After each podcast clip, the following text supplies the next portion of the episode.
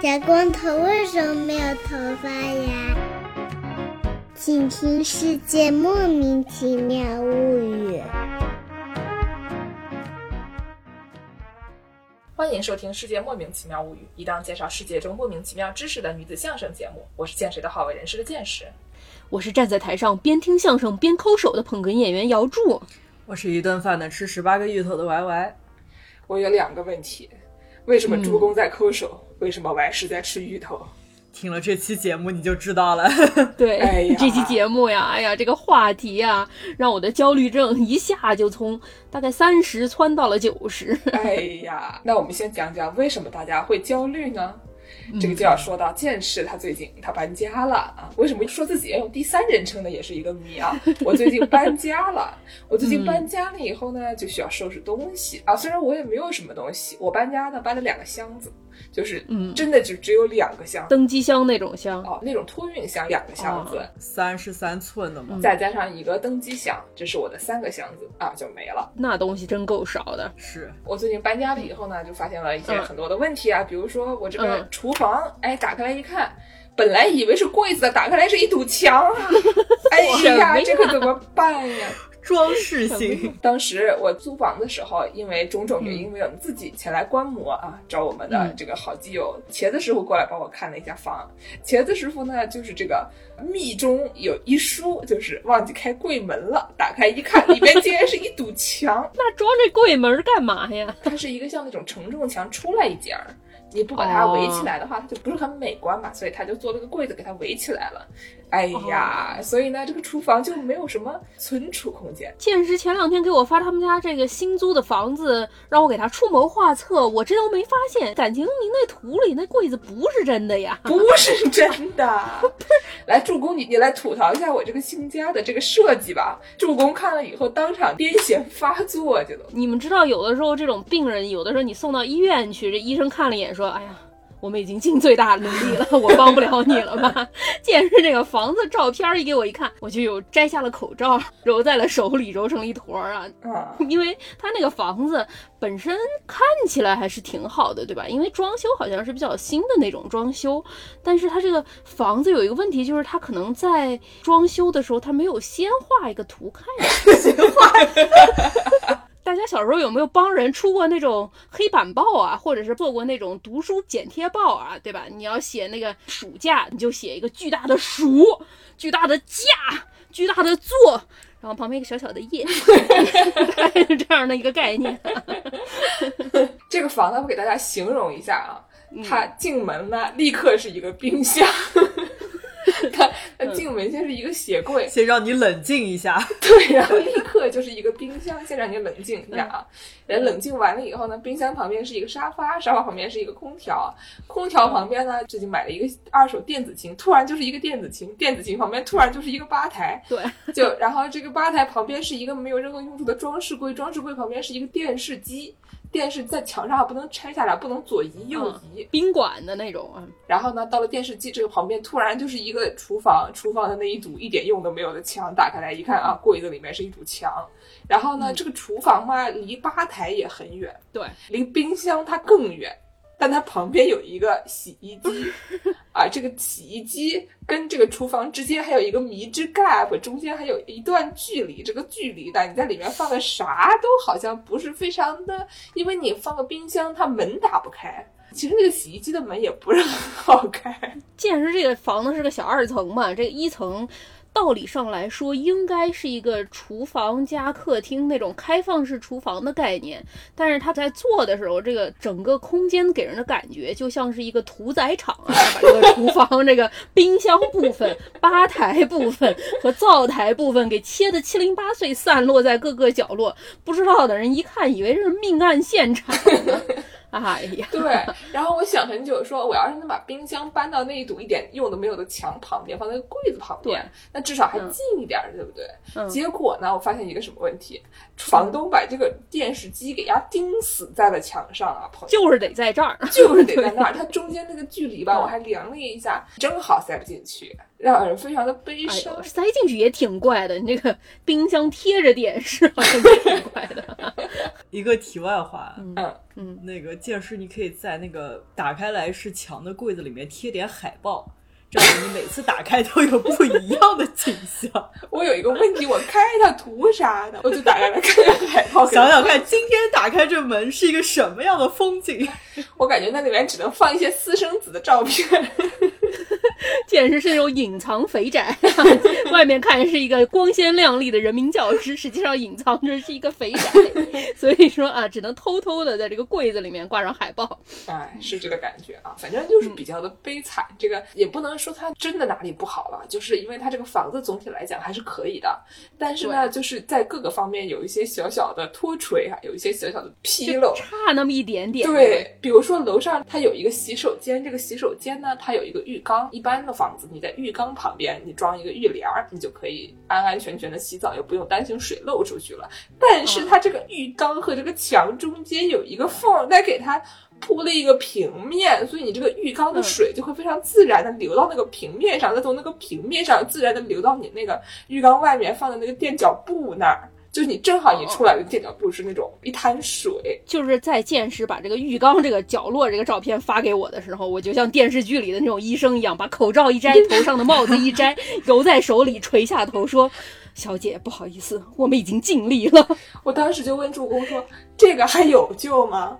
助攻啊说：“没了吧，这我能有什么办法 ”CPR 都给电黑了啊，救不活了。”但是我非常成功的在淘宝上找到了一种防水胶。围栏儿啊，哎，围栏儿，争取到时候能给它补救一下啊！这个心脏虽然已经黑了，但是我们挂一个体外循环，是是是，就完全就已经是死亡的一个状态。但是就是想说怎么样给这个尸体处理的美观一些吧，大概是这种感觉。嗯，所以呢，最近就是我天天就在忙着想怎么样收纳啊，怎么样把这些散落一地的各种各样的东西给它尽量归置归置。然后呢，我就开始发现啊，跟主妇们。讨论打扫和收纳啊，讨论起来就像钓鱼佬讨论钓鱼一样，是停不下来的。因为呢哎，这个装修啊和这个收纳它的相关的知识非常的丰富，而且呢，它不停的更新换代。我前两天听最近在装修的一名朋友说，现在流行一种什么叫做美缝，就是你的瓷砖和瓷砖中间的缝特别细，然后呢，是特别细了以后呢，它就不容易藏污纳垢，变得黑乎乎的。啊，对对，所以就很容易弄。然后我一开始听说美缝是什么东西，听起来像是一种菠萝，对对对对对，嗯就觉得哎很奇怪。所以呢，现在有很多这样相关的知识。所以说呢，我们这期节目就给大家讨论讨论这个打扫收纳相关的内容啊。但是首先啊，我刚刚吐槽了我这个七零八落的房子，嗯然后呢，我们要让这个非常不擅长收纳，但是很擅长打扫的助攻给大家介绍一下他的这个抠手的这种经历啊。是我不擅长收纳，是一个没有遗传好，没有遗传上我妈。我妈特别擅长打扫和收纳，所有人来过我家都有一种，就是你家那个凳子我都不敢坐，洗手台我都不敢洗手，因为到处都打扫的非常干净，然后到处都收纳的非常干净。但是我就不是这么一名非常不擅长收纳的人，所以说我一想到这个要搬家、要收纳、要搞东西啊，就开始站在台上抠手啊，非常的焦虑。但是呢，我跟 Y 师。当时上大学的时候，我们那个大学非常的丧心病狂。我们那大学，它那个宿舍每年是要换的我们，也是每年都换。你们也是吗？但是你们是可以住校外吗？我们学校基本上是不怎么让住校外的毕。竟我们在山上，对，我们在山上，下面还有围栏，嗯你根本就下不去。没有那么惨，那 围栏也不是真围栏，咱们俩是蹲大牢了还是怎么回事儿？所以说，一到暑假之前，你就又要考期末考试，然后又得想办法买机票，你又得搞回国的东西，然后同时你还得想办法把你的宿舍里的东西都收拾好，给它放在储藏室里，第二年再给它拿出来啊。特别是我们这种从中国来的学生，有的时候你会觉得很多东西是在美国买不到的嘛，至少我们读书那会儿啊，姥姥上学的那会儿，嗯，在明尼苏达这种中西部大农村，还有很多东西你是买不到的，那会儿是。真的还是有很多东西买不到的。那会儿你电饭锅只能买台湾的大同电锅啊。我觉得我们那会儿都没有。我刚到明尼苏达那会儿，在超市里还会有小娃伸手指我说：“妈妈，你看那个。That ”Mom, look at that！然后妈就把他手啪打下来说：“不要指人家。”都不是说你妈，你看那个人，就是妈，你看那个。可见咱们这黄种人当时在明州乡下还是比较少的，所以说超市里除了安藤百福师傅的那种方便面之外，别的就哦见不着任何亚洲的东西。可能方便面都是后来才有有辛拉面的好吗？后来才有辛拉面。我觉得我刚来的时候都没有辛拉面，所以说你就会不自主的从中国带很多东西过来。老坛酸菜牛肉面，对对对对对，统一请给我们打钱。什么过海关的时候，从包里掏出一条火腿啊，是是是，掏出一只鸭子，掏出一只鸭子，然后海关说不能带进去，当场给他吃掉。对呀、海关说不能带进去，你跟海关说这是我妈给我塞的，我不知道。海关说你前面站那十个人都说是他们妈塞的，都不知道。所以说，你一到这个期末的时候，哎呀，那个收拾东西啊，每次都收拾到大半夜。我们有一个同学稍微有一点拖延的这么一个同学啊，我有一年去看他，学校每年都有一个截止时间吧，比如说下午一点之前你得收拾完。于是这个人就把宿舍里所有东西都堆在门口，然后先把宿舍清空了，东西都堆在走廊上，慢慢再收啊。每年都弄得大家非常头疼。嗯，我还是呢？我还是一说一到期末就想把芋头扔掉，是怎么回事呢？就是会间歇性的，大家可能有一个这么一个，也是跟助攻一样，想到自己有很多东西就焦虑的一个过程。嗯但是呢，我每次一焦虑呢，想的不是比如说我把家里的什么电视给扔了，游戏机给扔了，或者是什么沙发给扔了，我想的是把芋头给扔了。哎呦，为什么呀？就是你知道这个活物和死物的这个分量是不一样的，就是活物吧，在你心里面，你就是需要怎么说呢，给你带来更多的心理压力和负担。所以呢，每次我感受到家里东西很多，可能都不是芋头的错，毕竟他也没有买那些东西。哦，不对，他有猫树。但每次我想到家里东西很多，就比如说我什么，我又买了一把榔头，我又买了一个什么扳子，不要再塑造你的铁 T 形象了，太光辉了。就每次我想到这些东西，我家里已经有四管齐了，我就觉得感到一阵焦虑，可能整个晚上都会陷入一种焦虑。对所以呢，这个时候就会在想，赶紧先把芋头扔了，这样的我的焦虑就会少一点。哎呀，芋头做错了什么呀？哎呀小猫咪什么错都没有。错都错在小猫咪不会收纳啊。是。我不知道你们有没有这种情况，有的时候人可能因为外界的压力特别大，越焦虑的时候，可能家里就会越乱。特别是我刚才说这种期末考试的时候，你就越不睡觉，家里就会越乱啊。我特别在上建筑系的时候，最后一年压力特别大，做毕业设计的时候，当时我妈跟我视频了三次之后，毅然决然的决定，我看不下去了，我要来帮你。于是我妈就买了机票，来到了这个中西部，大概花了三天时间把我的房间收的什么东西都没有。你妈要三天呀？那你东西得多乱呀！我感觉你妈收拾一个房间三十秒就可以了。我当时啊，有一天晚上半夜起来要上厕所，迷迷糊糊爬起来环顾四周，突然心中一阵恐慌，怎么我们家遭强盗了吗？我的东西呢？去哪儿了？去哪儿了？哦，所以说，人和人果然还是不一样的。是，我觉得我跟助攻以前合租的时候啊，我们曾经有一段短暂的合租经历，那段时间过得非常开心，因为助攻非常擅长打扫。助攻呢，老是把家里打扫的干干净净的，但是他东西还摊在外面。我特别喜欢收拾，我喜欢把东西归置起来，所以呢，他就是这个分工异常的明确，然后家里总是干干净净的。你也不知道为什么，因为我觉得好像我没干啥事儿，然后助攻觉得他也没干啥事儿，哎，怎么就干净了？，对我就把东西挪开，打扫打扫，再挪回来。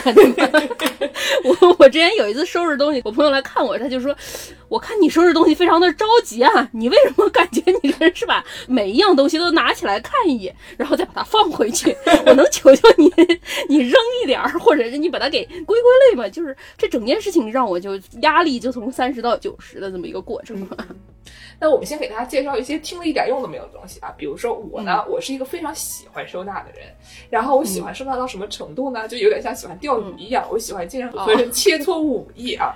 然后呢，就比如说朋友最近要装修了，然后我就开始切磋说，哎，这个东西怎么弄，那个东西怎么弄，嗯，或者说喜欢在这个 Instagram 上面关注很多日本主妇和日本主妇相关的内容。然后呢，你就会发现很多以前自己没有想到过的，或者说有的时候你觉得你呀图啥的一些东西啊。我先讲一些有点用的，我觉得还比较好的，比如说他们非常擅长这种在空中挂东西。哦，空中的时候呢，就是我们想象的比较容易的呢，就是你比如说墙上挂一个杆儿，杆儿上面把你家这些乱七八糟的碗啊、勺啊、锅啊挂起来，这样的锅就不会堆得到处都是了。然后呢，它有的时候呢会在那个洗衣机旁边，因为有的时候你洗衣机周围，你比如说那种浴室打扫的东西都要放在厕所，然后呢，你放在厕所呢，你就堆在那个水池下面，它只有一个平面，然后你过一段时间它堆满了以后，它就掏不出来了，所以呢，它就会在洗衣机的侧面装一个杆儿。在洗衣机的侧面装一个杆儿以后呢，很多喷的东西它底下不是有一个把手吗？嗯，对，所以那块地方是有一个凹进去的，那个东西你直接给它架在这个杆儿上，然后就可以了。还有比如说你有的时候它那些拖把上面，它会在专门装一个小钩子，然后呢你把这个小钩子勾在那个边上，所以你这个洗衣机旁边挂一排。这也不错而且呢，。这个日本的洗衣机它一般是上墙的，所以你的房子里面有专门设计的，底下有一个台子，然后背后有钉子，所以它就是怎么抖它都不会抖得很明显。所以说它就是上了墙以后，你这个旁边挂杆子，你也不用担心它这个东西给甩下来了。所以就是哦这个对都非常好。所谓的空中收纳，就是如果您家里是现成的房子，空中收纳就挺重要的。但是如果你要装修的话，你就想一想我这个收纳空间怎么样才能立体收纳，对吧？有很多你用不着的地方，在半空中多打点架子，多贴点海报。对 别光搞大柱子，上面包一个橱柜的门啊，你在旁边再加一组柜子呗。然后这柜子里面最好搞那种活动的那种板儿，就是它有那种像钉子一样可以插在两边，所以你可以调节你这个每格儿有多高，你多搞几格儿，这样就会对你来说可能会更实用一些，更灵活一些。我以前在日本租房的时候啊，就发现这个日本人这个柜子哈、真的了不起、啊。他们就是进门了以后，先是两边都有东西，这种是比较大一点的房子，小一点的房子就没有办法。但是你租过比较大一点的房子的话，它就是进门有一个打开来就是一个那种站立的衣橱，然后你进去可以往里面堆一切，比如说你们家小孩的什么那种旱冰鞋呀，你进门了以后大箱子啊等等的这些东西，就全都堆在那里面，是一个小房间的概念。然后呢，这个呢，它的地面一般是瓷砖的，所以呢，它就是你灰啊什么脏的东西，你就往里面甩扔就也没关系。然后呢，进去了以后上去一个台子，就是上去台子了以后呢，是你们家的整个的铺的木地板。然后木地板这块呢，它会有一个鞋柜，它很浅，那你可以放鞋，可以挂伞，它专门有一个挂伞的区域，就是有一个打开来了以后，里面有小钉子。然后你进去了以后呢，在那个走道里面，一堵白墙，你仔细一看，等等。这个白墙打开来以后啊，又是一堆这个 storage，、啊收纳里面塞塞塞塞塞，放上各种小抽屉。然后呢，就是经常什么客厅里面一堵墙好好的，突然打开来，你看就是放东西的；床底下拉开来啊，又是放东西的；衣橱里面顶上两大层，你可以把那种特别大的那种冬天的被子啊、毛衣啊什么东西装好了以后往里面一塞，然后底下挂衣服，挂衣服底下还可以再弄一层柜子。所以就是这种地方，你觉得你东西根本就不可能摊在外面，它有那么多地方让你放，你在里面，你在柜子里面随便造都没有关系，对吧？你你如果在柜子里面你不用一些什么那种收纳工具，你就直接往里面甩扔，其实就你外面也没有什么东西，非常厉害。这个装修方面，我觉得非常了不起。嗯，然后呢，他们除了这种空中的这个墙壁上的，然后那个缝缝里面呢，经常是说在这两个缝里面，我们怎么给它安排安排？所以他们有那种非常窄的垃圾桶啊，非常窄的那个什么杂志架啊、小推车啊，反正就是无孔不钻，所有的缝里都给它填满。当然，你这个装修的时候最好还是不要留缝不留缝的话，还是尽量不要留缝。如果你能自己装修的话，就画个图来，朋友们，对吧？你量一量，大概看一看什么东西和什么东西摆在一起最合理，是一个。华容道或者是俄罗斯方块的这么一个概念，尽量不要把空间这种碎片化。如果留下这种碎片化的空间，很多时候就很浪费地方，弄出来的你又不知道该怎么办才好。是啊，是啊，就是这个缝儿啊，特别的，你还得想办法找正好的那个大小的给它填起来。你不给它填起来嘛，它就就放在那里，然后你清扫的时候嘛，也不是很方便。对对对，落灰就是你看你那个柜子，如果跟旁边隔了大概有个十公分这样的缝，你也扫不到里面，你就干脆把这个柜子多花一点钱，多买一点板儿，把它给隔上算了，对吧？何必呢？嗯嗯，哦，还有一些我之前看到了以后觉得是神乎其技，这都可以的东西。嗯，比如说他们会那个把牙膏用夹子夹起来以后挂着，挂在那上面，挂在你的那个镜子上，或者挂在镜子里面。洗面奶也可以这么挂。对，就是以前我不知道为什么，为什么呀？因为住在中西部的时候，就外面就是比较干燥嘛，然后呢，你不觉得它会有什么问题？东西放在外面它就干了，对吧？你在日本的话，你比如说你的电动牙刷，你要不是每次都把它拆下来洗的话，很容易就发霉了，或者很容易就变黑了。哦、对，然后呢，或者你的牙刷，比如说有的时候那个 MUJI 会卖那种一个小圆圈，一个小圆圈那个瓷的，然后你中间插一个牙刷的那种，那个东西底下也很容易就没了，因为他们对干不了嘛。咱们长三角也有这个问题、啊，对，长三角有一样的问题。然后你的那个牙膏什么东西的就糊在那里，底下潮乎乎的，所以他们就把什么东西都挂起来，这样的话你擦的时候就非常方便。然后它水就直接滴到这个台面上，台面它自己就会干，它没有东西给它沤在那儿嘛。对。然后呢，还有什么冰箱分隔器？我一开始想说哎这他妈的图啥啊？后来发现他们那个分隔器是，比如说你的那个门上面有很多东西，然后它会东倒西歪的嘛，它会专门有那个夹上去的小塑料片。然后卡在它上面，然后呢，你就让你这个东西它都保持在它的原位上，就不会晃来晃去。有点小要。哦一开始你就觉得说，不是这个也有那么大必要吗？后来发现有他们有的东西特别小的时候，它真的会倒的到处都是，然后还会露出来的时候，是就觉得好像还是有一些用处的啊。你就多买点儿给它塞满，你就不会了。那你就拿不出来了。买个十瓶老干妈，图什么呀？啊但是有的时候你会见到那种非常丧心病狂的那种风格系，比如说我前两天助攻发给我的，做了一个电池的收纳，一个小盒子里面放六个电池啊，中间还得有个格子，就就那个还挺可爱的。你看那种小时候，姥姥小时候那个光明牛奶送奶工啊，送奶工那种筐或者玻璃瓶汽水，大概就几公分乘几公分，三五公分乘三五公分一个小方格，像个魔方一样的大小，里面插了六个电池。我就问一句，你丫图啥？可爱呀，对吧？就是你要是玻璃瓶，你还能嗯碎，你说你让它不容易碎，对吧？电池，哎哎，你找个塑料袋里面随便一摆，也不会有什么事吧？感觉就有的时候他们在这个收纳方面啊，走火入魔了以后啊，对这个 哦，刚才说到一个忘记了，讲到那个洗衣机的时候啊，洗衣机还有一个非常好的，就是现在滚筒洗衣机有的时候那种从侧面拿出来的东西没有办法，嗯如果你从上面拿的话，它就会在那个侧面装一个小台子，嗯就装两个把儿，然后呢，把儿上面有一个可以翻下来的一个小台子，平时贴在洗衣机上。嗯然后呢，你要往外拿东西的时候，你要什么晾衣服或者你要干嘛的时候，把那个你的洗衣筐往上面一放，然后呢就掏掏掏掏掏，这样的话你的不容易闪着腰啊。我觉得这个也是挺不错的，而且它这个小台子它不是一个板，它是几根杆儿拼在一起，你既可以往上放东西，你也可以，如果你只是洗了两样。比方说你小孩儿在外面回来洗了一身泥，然后你就把那个泥衣服放到里面洗，洗完了以后你直接晾在那洗衣机旁边就完事儿了，就非常的方便啊。挺好。嗯，主公听了内心毫无波澜，主公不知道这些东西有什么我想说。，为什么呀？衣服你就把它抱到床上叠一叠不就得了吗？是，那我那来说点能让主公开心的。我前几天买了那个给瓷砖缝除霉的一个喷的，哦，因为我听说其实是一种凝胶更好用一些嘛，就是上去可能霉就没了，但是超市买不到，所以只有那种普通的喷剂。但是意想不到的喷上去了以后，就是效果异常的好，这个一个大霉斑很快就没有了，是那种泡沫的那种吗？呃不是不是那个我可喜欢。止水。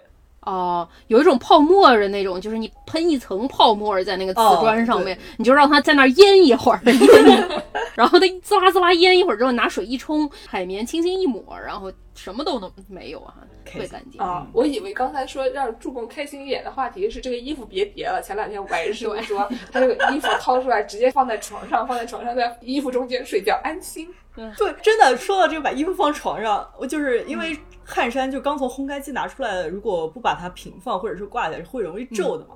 对我特地把这些衣服都摊平了，嗯码了一码，然后堆在了一起，放在了床上，跟他们一起睡觉。哦，这个时候虽然这个跟主题已经毫无关系了，但是我想提一个，就是我觉得叠衣服其实没有什么太大的用。有的时候，你如果你的橱够大的话，而且哦如果你衣服像我一样不多的话，就是我不懂内裤和袜子为什么要叠。你拿两个抽屉打开来，把内裤端往里面一扔，把袜子端里面往里面一扔，不就完事儿了吗？你叠它干嘛呢？可能不是所有人的袜子都是每一对儿都长一样，不然你要找两只，找的非常辛苦吧。袜子还是得啊卷一卷，至少啊。啊，那但是内裤是真的不用叠吧？就是你如果有一个抽屉内裤都放在里面的话，你就团成一团往 里一摆就行了。我经常不能理解。看着难受啊，啊，就是对你放在抽屉里面，你不打开就不会难受。我曾经还是一个会叠的人，但现在已经是团成一团扔到了小的收纳盒里了。不是什么？我们三个人人里面只有我是叠内裤的吗？这整件事情根本就不合理啊！这个宇宙怎么了？哎我，偶尔还是会叠的啊，但是每次叠的时候，一边叠我一边想说，我这图啥啊？叠好了，嗯我这图啥？哎，又叠好了。有烘干机的家庭，烘干机是不是就是你的最佳的这个衣服储存机？烘干机里都用完了，再洗一趟就行了。说的嗯，嗨呀，哦，还有就是你家如果地方足够大的话，晾衣架就是你的收纳，对吧？你这晾衣架你别拿下，你下次还穿。穿什么拿什么。嗯，这个还有什么在 Instagram 上面看的东西呢？比如说他们会在那个洗手池的角落里面，洗手池不是四个角吗？它会专门装一个小的可以漏水的一个东西。然后呢，这个东西里面你比如说一些食物残渣啊什么的东西，然后你里面套个小塑料袋，哦食物残渣什么直接往里倒，然后你这一小坨呢，最后你再一起扔到那个大的垃圾袋里面去，这个就比较方便。还有的时候你在那个厨房下水，如果你家里没有那种食物处理机的话，在那个下水上面套一个小袋儿。我最近在淘宝上有买到过，非常的薄，可能是那种有点像纱一样的。那个小袋儿呢，你买一袋儿可能有一百个吧，五块钱。然后这个袋儿呢，你就给它每次套上去，然后做完饭了以后，一堆食物残渣，你给它一拎。哦，你为什么要这样？就是揪住芋头的喉咙，扼住了小猫咪对，的喉不要扼住小猫咪的喉咙。跟小猫咪说：“你仔细听一听这些技巧，你学会了，下次就不扔你了。啊，对。然后我还发现一个非常厉害的，就日本主妇他们特别厉害的一个事情是，他们用文件夹的收纳各种食材调料。”不是哈？什么？文件夹是什么概念？你们用过那种特别特别古早那种 file cabinet 吗？就是那种每一个小抽屉，然后呢，它里面就是每一个小袋就是一个 A 4纸那种袋，然后这个袋里面呢，你可以放各种文件什么东西。一般的那种文件夹吧，就是两页纸一页摁的那种，对吧？然后它最顶上的书脊上会加一个扣子。这个扣子你从上往下一插以后，可以挂在这个抽屉上面。是是，对吧？这个时候呢，你在那书籍上面，有的时候它比如说能写上字，或者说你在每一页封面上横着写上字的话，你前后推就能看见上面都是啥。然后呢，他们会干什么呢？他们会把那个塑料袋，就是那种真空保鲜袋。里面套上他们的那种调料，有的时候是各种粉呀什么的那种。嗯，然后你这个东西用了一半以后，用完了，它就把它套到那个塑料袋里，放在塑料袋里面以后，拿那个东西一夹，然后挂在那个上面。一个厨房抽屉拉开来了以后一排，然后我看真的是啊欣喜。如果朋友们听了我们的节目啊，想要试一下这个东南亚炸鸡，然后不幸买了一罐姜黄的话，不知道那罐姜黄还在不在，就可以这样收纳。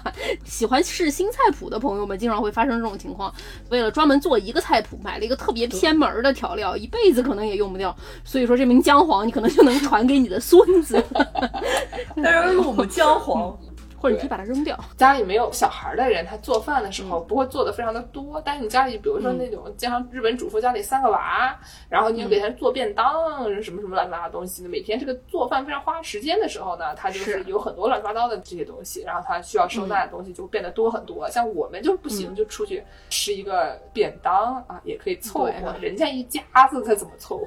比较困难一些。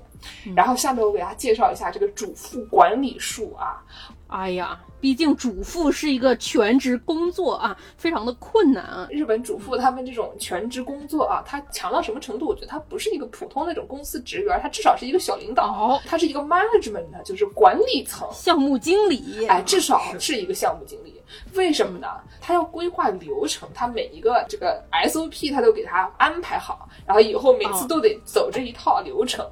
然后呢，他还有很多下属要管理，对吧？你家里的那些什么。呃，丈夫啊，孩子啊，狗啊，猫啊，这些东西都得管理他们啊，这些都是你的下属。毕竟丈夫也没有什么用，一般有的时候丈夫特别厉害的时候，他可能妻子没有什么用，所以说就是这个下属也需要管理。然后呢，你这个厨房就是一整件工序，你每天要干那么多事儿，嗯这个事情是你一个人完成的，所以他我觉得他这个工作量啊，真的是非常大，而且需要非常强的管理技能。而且还得多现成的，对吧？你边煮饭边洗衣服，然后有的时候中间还得插点别的什么事儿做做，你得多现成把时间给调整好啊，不然有的时候，比如说你衣服洗上了，你还得多等个十分钟你才能出门之类的。如果不管理好的话，会有一些浪费的时间就我。们经常有的时候觉得管理层的工作，他是那种就是给人安排事儿，给人安排事儿完了以后，我就坐那儿歇着了。对吧？就他这个是又得干基层啊，所有的事情都得亲力亲为，但是你又得管理。我感觉这一个人得拿两个人的工资啊，就是非常的厉害。我先给大家介绍一下他们这个规划流程，他们就是这个收纳的时候为什么规划流程？我后来发现就是真的平时过得太粗糙了，你知道吧？跟这帮的人一比，真是过得太粗糙了。你想象一下，一般人我们凡人平时也没有什么东西可以收纳啊，收纳一下硬盘。青年老师一下给硬盘 起名字。给硬盘 归类啊，把它放到一起，这样的话你东西容易找见。他们这个收纳是干嘛的呢？他们先分区，分成不常用的和常用的啊。多少米以上的是不常用的，多少米以下是常用的。空中收纳嘛，啊，对吧？对，放的越高越不常用。对，还按照地区分，比如说这个厨房的放所有跟厨房有关的东西。包括其他的一些跟厨房其实没有什么关系，但是因为厨房在这个房屋的中心，所以它就会放在那儿。什么指甲钳、橡皮筋、个工具箱啊、药盒啊，这个东西放在厨房一个非常容易拿的抽屉里面，这样你的小孩也能拿。然后呢，他比如说这个打扫的东西全部都放在厕所相关的地方，在厕所那些乱七八糟东西分完区了以后呢，因为有的时候家里东西如果足够多的话，你就会不记得它在哪里，所以就是跟硬盘收纳一个逻辑，你要给他们起名。贴标签，这样你比较容易找到。他为什么要起名呢？有的时候是你家的下属，对不对？你丈夫天天问你说：“老婆，我是这个这个在哪？老婆，我那个那个在哪？”他根本就不动脑子啊。之前我们有一名朋友啊，吐槽她的这个直男丈夫，说她丈夫就是好像不知道是为什么是只能看见远处的东西吗？说是远视眼吗？东西就在脸前面，为什么就看不见呢？他天天在家问老老婆，我这个东西找不见了，然后老婆给他找。对，然后呢，老婆我这个东西找不见了，他又给他找。就是这哥们儿他自己在家从来不找东西，因为不是他收的。我在我家其实也这样，因为在我们家相当于是有一种迪士尼世界里的魔法，你任何东西把它放在桌子上，你只要有超过五秒不用，一转眼它就没了。然后家里有五十万个柜子，然后你也不知道被收到了哪个柜子里。你知道问妈妈说：“妈妈，我的东西去哪里？” 妈妈就会说：“我我的下属，我的娃好像有远视眼，什么都看不见。”对，所以呢，他们就是会为了解决这个问题，他会在所有的这个小盒上面贴标签。然后呢，就比如说你上面写了这里面有啥，然后在柜子上面，它可能告诉你说哪个区有什么东西，你上那个区翻，你把柜门一打开，它里面就是小盒子一个一个的，上面写了有什么。这样的话，你比如说你指甲钳找不到了，然后呢，就是你知道指甲钳一定在厨房最大的，从厨房开始找，找到这个药盒，在药盒里面找指甲钳或者找你的创可贴啊，这个就很方便。然后呢，他还会就是，比如说给这些小朋友，十岁以下的小朋友，他们叫他们自己收纳，这样的话你就不会所有东西都像迪士尼乐园一样没有了嘛。小朋友天天哭着喊着说：“妈妈，我这个东西在哪里？”然后呢，他就是把小孩东西全部都堆在小孩房间里面，然后每个区给他分好了以后呢，下面贴照片，哦，是不是很厉害？贴照片。是吧？拍立得，哎，你还有什么东西能找不到的？你又有名字，又有照片，哎，你还找不到的话，那就是你的问题了啊！所以他们就能被规训的小朋友啊和丈夫啊，都不能把东西乱丢，并且自己能自主找到东西，这个我觉得非常厉害啊。然后呢，还有这个动线。就是你洗澡的时候，旁边放一个毛巾收纳，然后还有很多人他们进门设计的时候进门就是厨房，然后厨房的就一个大平台，这样的话你就方便卸货，你大老远的买了超市买了一堆东西，然后进门直接端一堆。然后你慢慢再收拾。说一下装修小知识，这个动线设计，你在装修的时候，你要想啊，我这个跟我这个活动相关的东西，我都尽量的放在我在的这个空间里，都可以用得到。像健身的这个客厅，你说吧台和你的灶台和你的冰箱隔了十万八千米远，你做一个饭仿佛在家里跑酷，这个事儿 就非常的痛苦。一般来说，你这个水池、冰箱和台面，如果说是能在一个三角形的区域里，基本上你可以转。身来在四处拿到东西放到台面上来处理的话，那这个事情就方便很多。一般来说呢，大家心目中的房子和比如说你在日本能租到的房子啊，一般都是这个样子的。但是你上别的国家去，那就不一定了啊。我觉得就是在日本租过房了以后，在其他地方就觉得你这这图啥？比如说我以前在西班牙住过一个房子，它那个厕所特别特别大，然后呢里面有一个浴缸，有两个马桶，一个是马桶，一个是笔袋，就是那。可以冲屁屁的，然后这个马桶和笔袋中间隔好远呐，不是不是滴啦滴啦滴过去，就你隔那么远是图什么？那厕纸是放在哪边？放在马桶旁边。那你冲洗完了之后，这个它是冲洗再烘干吗？而且这中间这块空间啊，没有任何东西，就是只是单纯的让你走过去而已。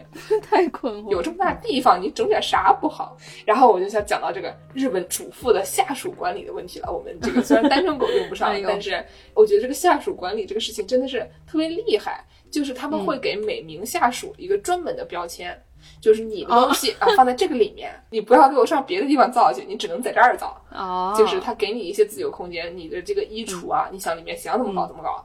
但是呢，首先你不能堆在里面沤出虫来，剩下的东西你比如说你想弄得乱一点就乱一点，想干净一点就干净一点那种。然后呢，就是把每一个人的东西彻底分开保管，这样的话你就不会说我的什么什么什么在不在你那儿。对对，而且责任也就分出去了，对吧？你作为一个管理层的时候，你得把这个责任给下发下去，这样你的工作才能变得相对轻松一些。摸鱼了，喝酒了，这样下属对你也会。不那么多的怨言，因为如果你是一个 micromanager，，你特别喜欢微管理的那种人，下属对你也怨言很多，所以说你放权下去，说不定反倒效果更好。对，然后呢，那就是比如说你的每名下属只能在自己的小空间里面造，然后你不能影响这个公共区域啊。这公共区域它就是都给你管理好了，比如说这个厨房、客厅这一块的地方，你必须得安排成什么样，然后呢，你挪了以后得放回去。但是你自己屋里面，你想怎么弄怎么弄。魔法结界在公共空间啊，对对，进了。房间这个结界就没有了。对啊，然后还有那些这个洗澡间，他们就会把这个大人的洗发水放在高层啊，比较贵的洗发水放在高层，然后便宜的小孩的洗发水放在低层，小朋友就不会误吃啊，这不至于吧？蒸饭都不吃洗发水洗发水，谁家孩子吃洗发水呀？对，然后他们就把它放在低层，这样的小孩就好够，他也不会随便弄你的那些东西啊，把你那些昂贵的什么化妆品给造了什么。嗯，然后下面就要说到这个厨房收纳了，这个厨房收纳。我之前看了一个叫这个 Takimaki，就是 Takizawa Makiko 一个网红，他这个一趟做一周的饭，把所有的超市四个大袋子拿回来，他们家有可能有两到三个娃娃，然后还有一个丈夫，然后这个一趟做一周的饭，这个视频，就搬个椅子过来开始在那儿做饭，因为站着太累了，哦，有一百三十万，一百万收看量还是挺高的，算是网红了啊，就已经不是普通的网红，是很红的网红了。就是你就看他那儿做饭，他们这个定起来是非常厉害的。你先把一周的菜色定好，我每天要吃什么都准备好，嗯，然后定下来了以后呢，你去买菜，把这些所有的量购买好。然后呢，你这个决定了多少食材、多少分量了以后，买好了以后呢，他给他备成小块的小盒的什么东西，因为有的时候你该冷冻冷冻，该冷藏冷藏，不然你全都往冷藏里面一堆过会坏掉了，嗯。然后呢，就把那些要做的给它煮了以后，分成一份一份的。给它冷藏或者冷冻起来，这样的话，你比如说每次装盒饭的时候，就会尽量的减少工序。就你想象一下这个流程，这个脑容量，对吧？你得做多少的计算？你先把一周的饭算好，然后再算成每一个东西要多少，然后你再算成每一份要多少。我一想，我就头都大了。我自己在家里面曾经试图啊，准备一周做点饭，然后呢，每次㧟一点放到这里面，然后带走。嗯。我宁可吃泡面。见识把这个事儿安利给我过，我也尝试过。我一个上班狗啊，周日就在家吭哧吭哧给自己做饭。但是因为是一个人，他有什么问题呢？那一周我做了四个菜，我做了一个小鸡炖蘑菇，做了一个烤花菜，做了一个红烧排骨，做了一个炒白菜啊。然后于是我就周一吃小鸡炖炖蘑菇配烤花菜，周二吃。红烧排骨配炒白菜，周三吃小鸡炖蘑菇配炒白菜，周四吃炖排骨配烤花菜，周五放松一下吧，吃小鸡炖蘑菇配红烧排骨。吃了一个礼拜，就这么四样菜，倒来倒去吃。痛苦，我图啥呀？我吃点方便面调节调节不好吗？嗨，对，就是单身啊，真的就是非常不适合这个做饭。我感觉，就是你做一次吃好几顿。我觉得，嗯，也不一定。就我经常会就按照电饭锅容量嘛，就是能煮最多的那种饭量，然后会想着可能能吃四顿，结果吃一顿就没了。哦，我还是不没有这样的苦恼，我还是不根本就不需要冷冻，我我还是说把人家一般人吃一周的饭 都做好一顿全吃了。那你明天还得再做，累不累啊？对啊，就很累啊，所以就没有这个备餐的必要啊。就不管做多少，一一顿饭都能吃掉啊。对对，但是我真花钱，你看他吃的，一个电饭锅满满的全吃光了。哎呦，芋头说真是难养难养啊。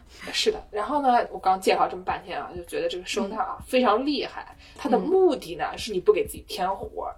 如果所有东西都安排的非常好的话，你每天就不用重复劳动，它是最大限度的减少重复劳动。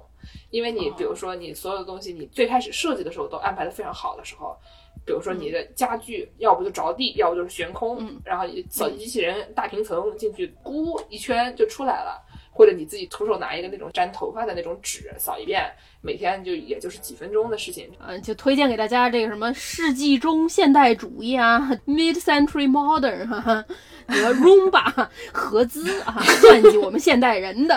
对对对，反正就是你尽量没有活儿，然后呢，你把这个活儿都安排给你的下属，袜子自己找。然后煮饭呢，一口气煮一个礼拜的饭，然后你以后每次就往那个饭盒里堆就行了，这样的你的活儿尽量就少了。但是呢，你大家想象一下，人家毕竟是专业主妇，人家一个人能拿两个人的钱的那种专业主妇，而且是 management，啊对，有这么多人可以管理。像我们学这些也没有什么太大的用，毕竟我家里也没有什么人要管理，我家里连个猫都没有，对吧？那就是这有的时候呢，大家就会不自觉的就堆成那个妈妈也救不了，妈妈把口罩摘下来说：“哎，我已经尽力了”的一个情况。是，用我妈的话说，穿上大胶鞋，拿着大铲子 往外出。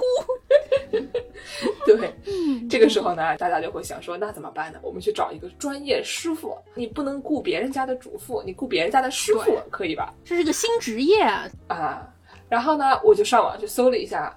这个师傅啊，啊这个整理收纳指导员儿还可以考级啊，既不是这个中央音乐学院考级，也不是英皇考级，它是有专门的这个整理收纳指导员儿考级。你还可以在网上学习，只要四万九千四百元，还包括税啊，四万九千块加上四百块税，大概五百美元，可能三千块。不。到三千块钱人民币啊，将近三千块钱人民币，你就可以去考一个这个准一级。哦，啊，然后呢？但是这个准一级到一级之间还有一个区别，就是准一级你可以纸面上考，你在自己家里考就行了。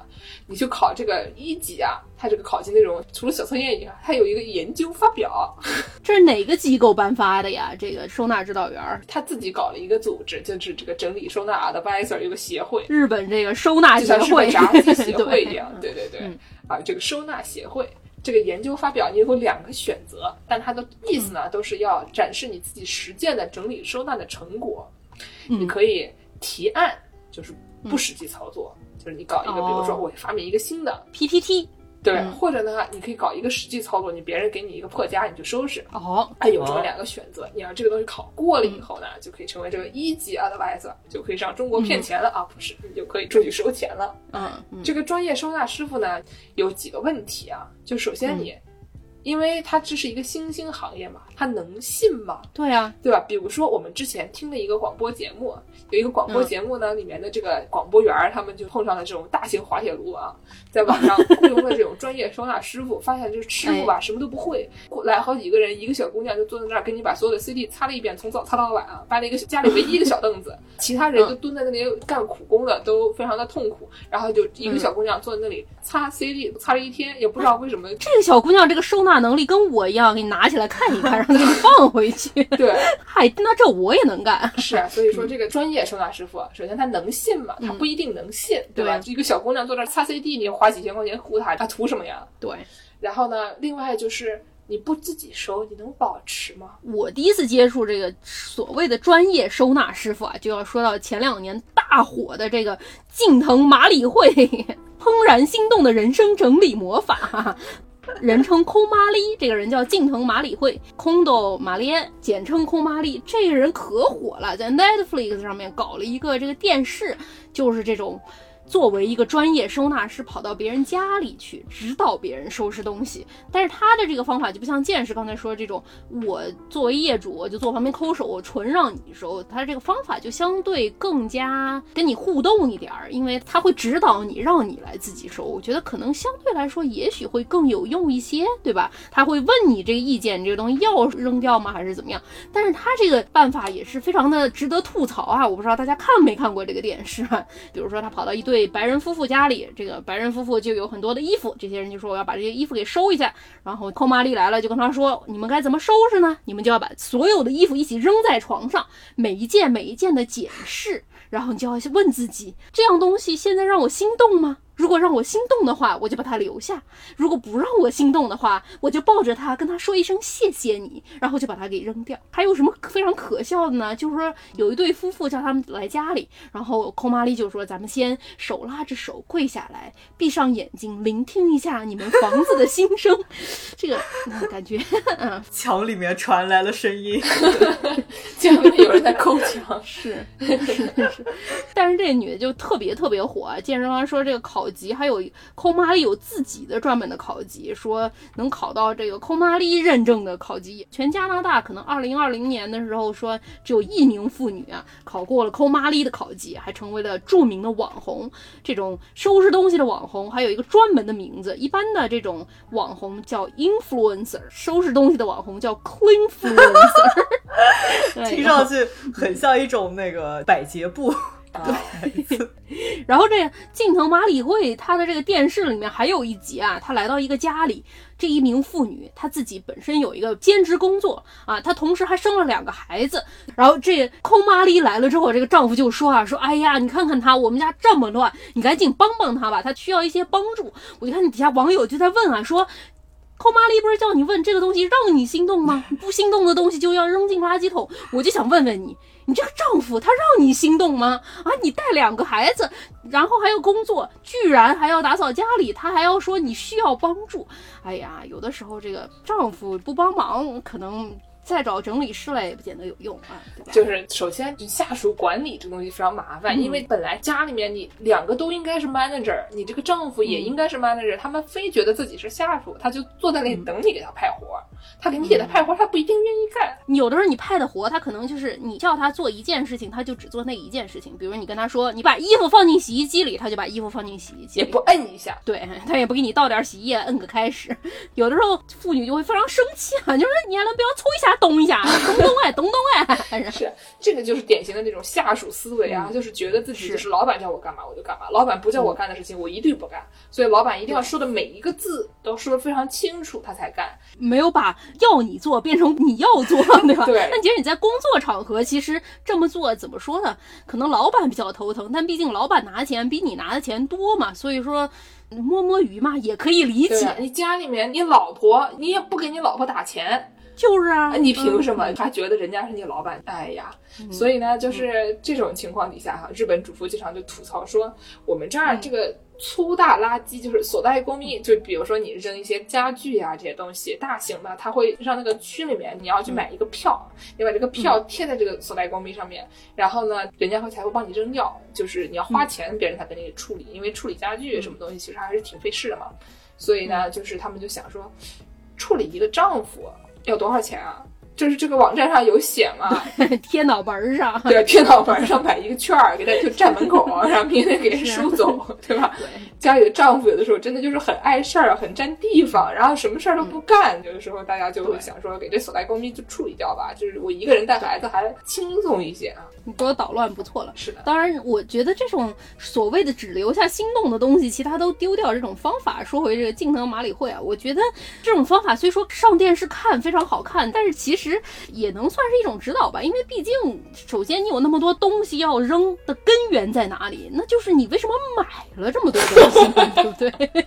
是，就是昨天王师傅给我们展示了他最近新买的一样一点用都没有的东西啊，是一个啥我都不知道。你再给我们展示一下。呃，三丽鸥出过就是一套就是卡通人物系列，叫角落生物，然后里面有各种可可爱爱的小生物。嗯，然后就是我买了一个炸虾，是一个黄颜色的球，上面扎了一个红颜色的领巾。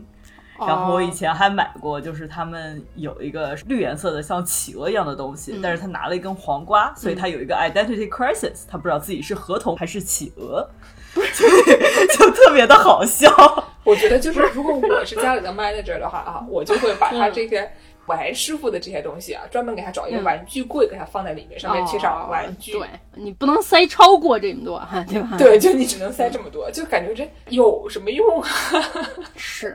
所以说，我就在想啊，就是你扔东西的时候，只有这个东西让你心动的时候，你才把它留下。那不如把它换一换，从源头上解决这个问题。你除非真的特别喜欢这个东西，如果说你只是因为便宜，或者是因为别的原因想买这个东西，那干脆就别买。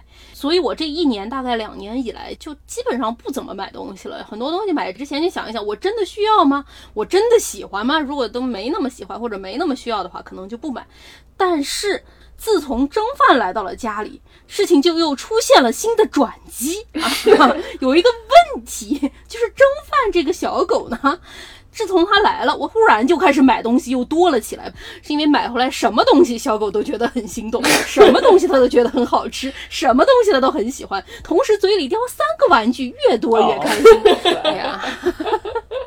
你要是想扔蒸饭的东西，就问蒸饭：蒸饭这个你喜欢吗？蒸饭看见你拿着，赶紧把它给偷走，赶紧把它抢走，都喜欢。我建议你就买一个抽屉啊，小狗放在第一层，小狗所有的玩具放在第二层，给它按起来。哎呀，别说了，我昨天刚新买了狗绳儿。哎呀，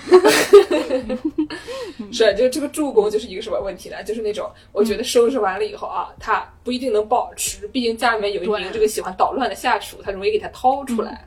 不能保持的有一个典型啊，就是这个我们之前经常节目里面会介绍的这个月曜夜未央节目啊，给基奥卡拉亚夫卡西里面有一个非常有名的一名朋友叫做铜鼓桑 Kiritani 桑。嗯，Kiritani 桑呢，他是以前是这个日本的这个将棋棋手，就是现在大家都不敢说国手这个词了，但他反正就是那种日本国手级别，反正很厉害的一个人。不是将棋也就只有日本人，说什么也就存在。对，铜鼓广人，对广人。然后呢，他这个下棋非常厉害。后来呢，他就又去炒股票了。炒股票呢，也挣了很多钱。反正是一个头脑很聪明的一个人。这个大哥呢，有一个什么问题？他家堆的全是东西，门都打不开，走不动道儿，真的需要拿铲子 往外铲的这种程度。是。然后呢，这个月曜这个节目组呢，就一开始非常好心的想说帮他打扫打扫。然后就雇了专门的人士，每次都能给他打扫的很干净。以后他过一段时间又又那样。可能有十个人得全天打扫，打扫三天吧。对，因为他东西不愿意扔。然后呢，他是那个买股票了以后成为股东了以后，经常会送一些各种券呀、优惠招待券。嗯，他一定要把它用上。用了以后呢，经常会带回家一些没有用的东西，然后他又不愿意扔，东西就越来越多。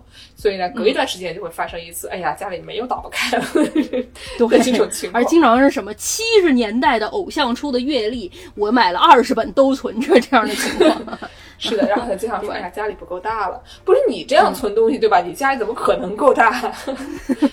亚马逊仓库来一个，考虑一下。对，所以呢，这个体力坦桑呢，就是这种有点囤积症的这种。虽然他在室外啊和在这个现实生活中都非常的给人感觉是一种非常正常、非常可以和人交流的这么一个人啊，各个方面都没有什么问题，也很能挣钱，还能出去就是走穴、出去演讲什么的啊，非常厉害的一个人。人，但是呢，在家里面这个囤积症啊，给人的感觉就是这个人前人后不是很一致啊，朋友是，所以就是节目组曾经试图给他找对象，然后呢，感觉在找对象这条路上也不是非常顺利，可能妇女们一看就是你看家里这个活，然后就害怕了。哦，毕竟这个囤积症，有的时候大家看见就会觉得这个人是不是懒，或者是这个人是不是。就是不爱收拾，所以说家里才会囤成那么样。可是如果说你真的是一个有囤积症的这么一个人，就可能是到了另外一个讨论的范畴了。如果像我一样，节目刚开始也说过，心理状态稍微不好的时候，可能家里就会更乱一些；心理状态好一点的时候，家里就会打扫的稍微更好一点。英文里有一个表达叫做 depression room 嘛，就是人抑郁，然后房子就开始越来越乱。等到这一个 episode 过去了，可能打扫打扫又变好。可是有的人这种长期。囤积症的，经常会囤的有一些令人匪夷所思的程度，他就有一点心理上的这么一种症状了，对吧？所以像 c o m a 那种人，就其实应该是找一个心理咨询，是跟着他一起去。对，因为很多这种人，他不见得是说他不愿意打扫，或者是他更多的是一种对东西的一种执着，可能是这个东西给他带来的回忆，或者是对他过去的有一些什么意义，所以说这个人他。不愿意割舍跟这些东西的羁绊，或者是有的人小时候，比如说他在外面流浪过，他小时候物质极度贫乏，所以说他长大了有一定物质之后，他就没有办法决定怎么样才能跟这些物质分离。所以说很多东西它是更加需要心理咨询师来帮忙的，而不是光一个打扫的问题。是让感觉老一辈啊，父母辈或者爷爷奶奶辈就经历过这个比较困难的时期的人，就非常不爱扔东西。父母辈还算好的，应该爷爷奶奶辈。他们家里东西吧，什么都要纸箱子都要留着，就感觉是一种，因为小时候穷惯了，然后就非常害怕。我觉得东西要是扔了以后还能有吗？不能有了吧，赶紧给它留着吧，那种感觉啊。总有一天能用上，总有一天能用上。是。但是如果你像青年老师一样，在家里搞那种组合柜，一整面墙全都是柜子，能给它整理的干干净净，都放出来，你是真心喜爱这个东西。你看这个亚运会的花环，我就是喜欢它，我就是要留着它，也是可以的。很多这种囤积症的人，他可能相伴的有更多心理问题之后，他家里会成为一种危险的程度。对，东西会倒下来压到他呀。对啊，火灾啊，或者什么样的危险，甚至是他这个吃的东西长期不扔，在家里发展出了这个霉菌啊、虫啊之类的这种，就对卫生和健康都有一定的危害。但是。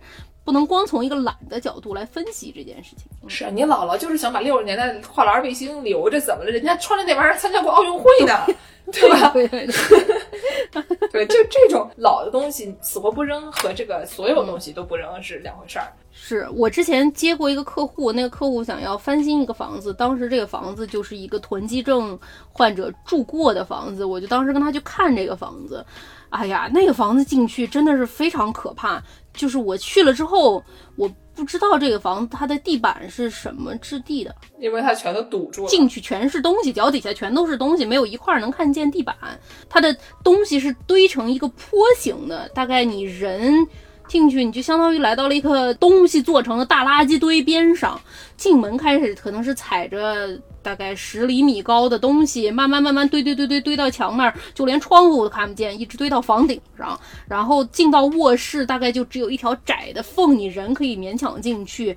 但是你往卧室里看，你就看到卧室里有非常多不明物体，灯也没有。据说这个房子后来是被没收拍卖了，所以到了这个客户手上。在没收这个房产之前，这个人好像已经被市里断电断水断了三个月了，生活在这个堆里啊，所以。说到这个程度，肯定已经不是简简单单的不爱收拾可以说明的。其实极端起来还是挺厉害的啊！这个也太吓人了。所以客户后来弄干净了吗？反正我们最后没做这个项目，不知道是因为他们就把他整个房子拆了，还是怎么回事？我想说，干脆就直接就给他推了。他那房子看起来就像是真的，里面有东西已经推过了，不知道为什么只推了房子里面的的感觉，挺吓人的，真的挺吓人的。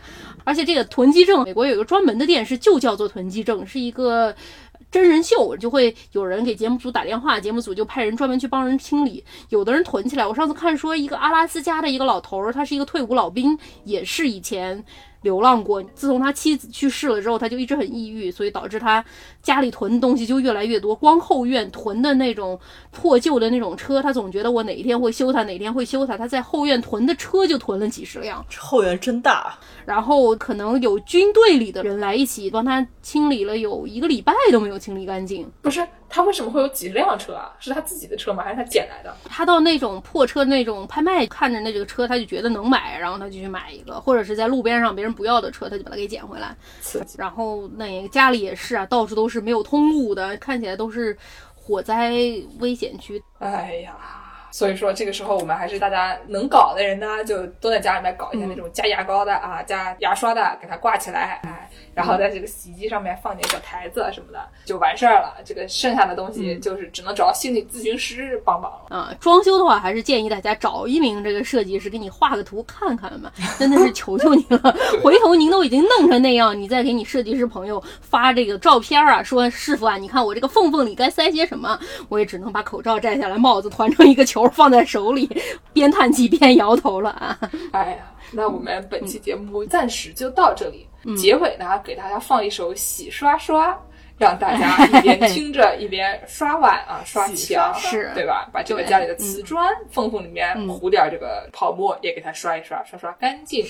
大家可以在微博、豆瓣公众号关注我们，嗯还可以在爱发电平台给我们打点钱。如果想加入我们的农广天地粉丝群，可以在嗯微信公众号后台回复“加群”获得加群办法。哎，感谢大家的收听，大家下期再见。再见。再见。